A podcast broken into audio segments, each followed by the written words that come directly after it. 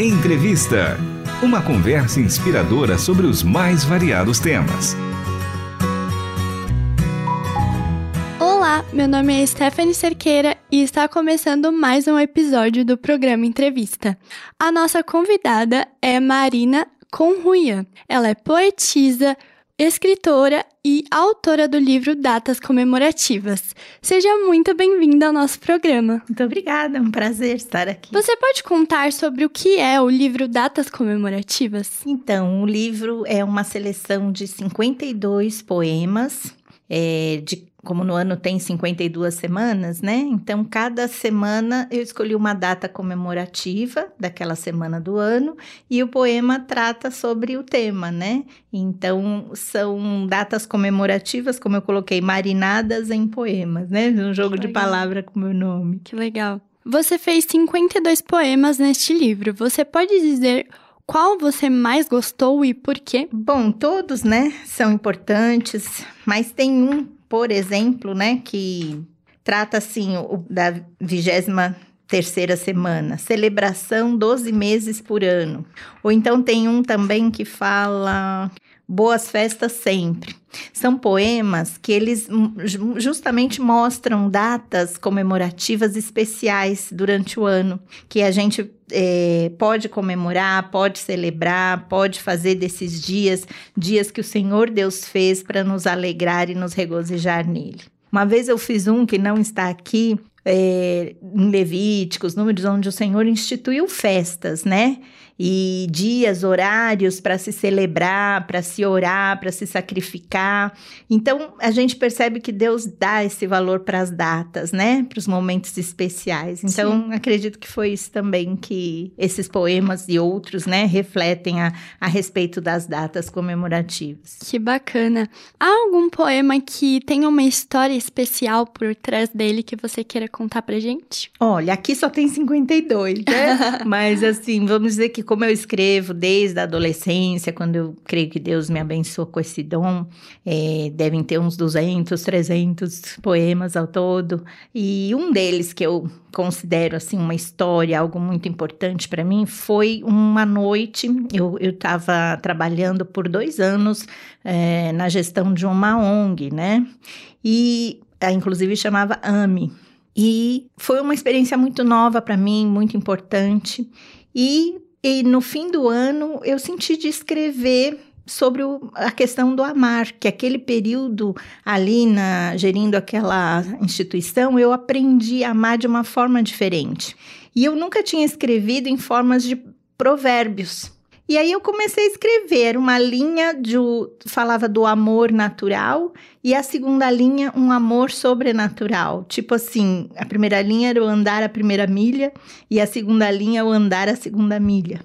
E, e logo em seguida, para o ano seguinte, eu fui comunicada que não ia mais continuar naquela instituição, né? Havia uhum. encerrado o tempo. Uhum. Então parece que foi assim, Deus me dando tudo que naquele período eu tinha aprendido, tudo que Ele queria, né, falar comigo preparando-me, né, para a notícia de que para o ano seguinte eu não estaria mais lá. Então tudo tem o tempo de Deus, Sim. o propósito de Deus. Sim. Então foi muito bonito aquele, aquela seleção de poema, de provérbios que ele me deu. Que legal.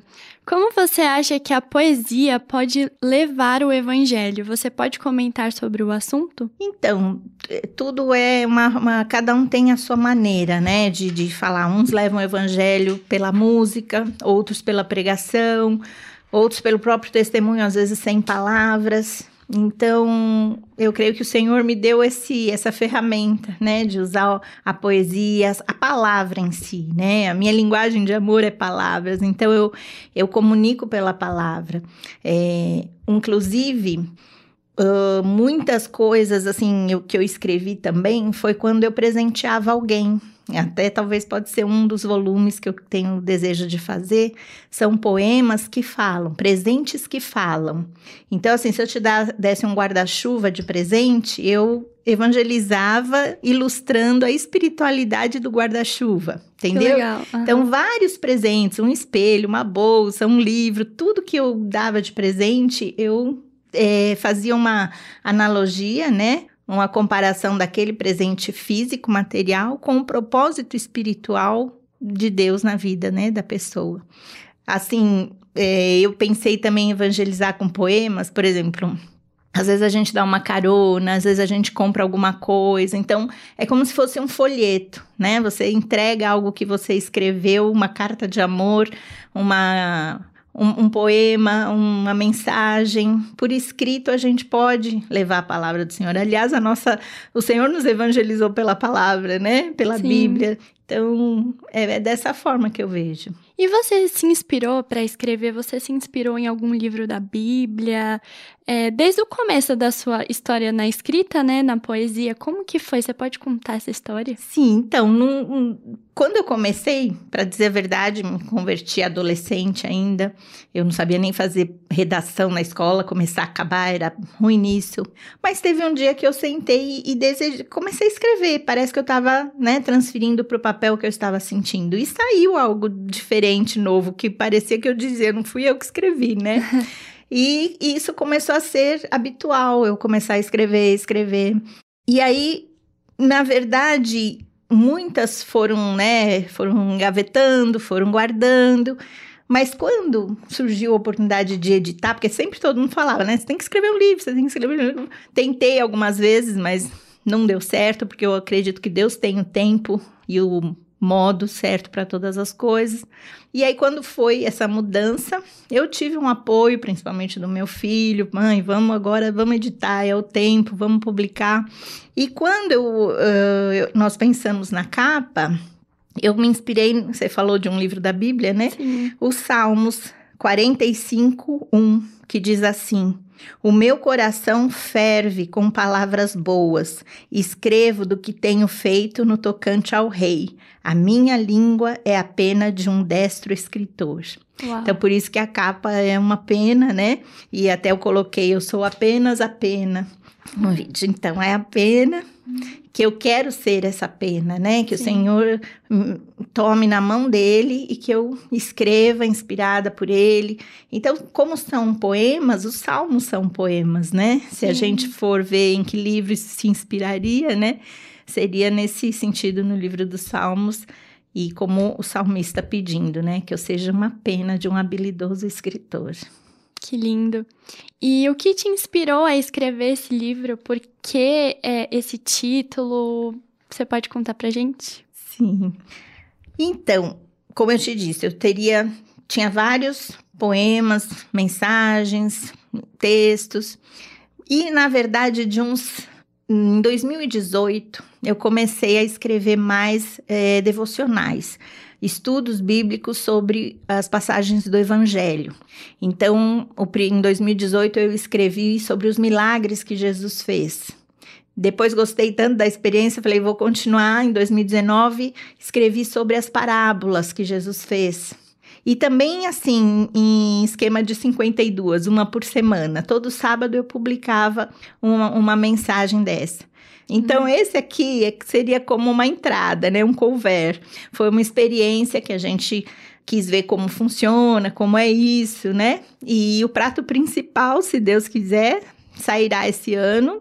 Estamos orando por isso, né? Para que seja esses cinco volumes dos quatro evangelhos e então foi daí que surgiu essa ideia. Então, esse aqui é o primeiro volume de uma série de poemas temáticos. Esse tema do primeiro volume são datas comemorativas, como eu já expliquei. Sim. Os próximos volumes, como eu falei, provavelmente vai ser esse dos presentes. Na verdade, o volume 2 eu tenho intenção de que seja só para Jesus. Todos os poemas que eu fiz é, revelando sobre ele, falando sobre ele, né? Até porque os quatro evangelhos, o foco, o centro é Jesus. Então, seria acompanhando a coleção da outra série, que seria de estudos, de cinco volumes. Então, é, é esse o plano, né? É, come, esse aqui é um começo. Eu Sim. espero é, tudo que o Senhor me deu e ainda eu creio vai continuar dando, que eu possa ir entregar para o reino, para o corpo de Cristo e edificar tantas vidas e glorificar o nome dele. E para terminar, você poderia recitar o poema que mais te marcou? Olha, eu separei um aqui para recitar, mas esse aqui está na data do dia do escritor. Então ele também ele expressa um pouco do que é esse meu propósito de escrever, como surgiu de uma maneira poética, né? Para quem não sabe, Dia do Escritor é dia 25 de julho. Então eu escrevi assim: Hoje, dia 25 de julho, é celebrado o Dia do Escritor. E este poema, neste dia e neste espaço, é por este fator. Não que eu seja uma escritora profissional, mas certamente pessoal nem tampouco famosa, mas com as palavras muito zelosa. Comecei a escrever quando conheci e li as Escrituras Sagradas e me identifiquei com o Verbo da vida em suas linhas pautadas. Amei o escritor da história, da lei, das profecias e da linda poesia. O Deus da palavra viva, da verdade e nunca da heresia. Minha homenagem àquele que escreveu os estatutos nas tábuas da lei meu louvor ao que escreveu na parede de um palácio o enigma para um rei. Minha admiração ao que escrevia na areia para os que tinham pedras na mão. Meu reconhecimento ao que escreveu toda a minha vida em seu coração. Assim quero imitá-lo e fazer das minhas palavras um salmo de louvor, seguir seu exemplo e imprimir nesses versos minha carta de amor, registrar com as letras meus sinais de apreciação e agradecimento e me comunicar com ele para dele comunicar aqui seu pensamento. E hoje, como oferta de amor por este dom, dedico a ele este livro inicial, confiando que será o primeiro de muitos realizando um sonho espiritual. Assim, o que começou com um blog e continuou pelas redes sociais, o que sempre foi dele, por ele e para ele, agora temos em mãos presenciais. Uau! Obrigada, viu? Muito boa entrevista. É, eu te agradeço pela entrevista e no programa Entrevista de hoje, conversamos com Marina Cunhuia. Ela é escritora, poetisa e autora do livro Datas Comemorativas e Serva de Jesus Cristo. Muito obrigada pela sua presença e participação no programa Entrevista e até uma próxima oportunidade. Eu que agradeço. Deus abençoe. Se você perdeu a nossa conversa, é possível ouvir o programa na íntegra no site rtmbrasil.org.br e nas principais plataformas de áudio. O episódio de hoje teve produção e apresentação de Stephanie Cerqueira e trabalhos técnicos de Luiz Felipe Pereira, Pedro Campos e Thiago Lisa. Até a próxima entrevista. Você acabou de ouvir Entrevista. Realização Transmundial.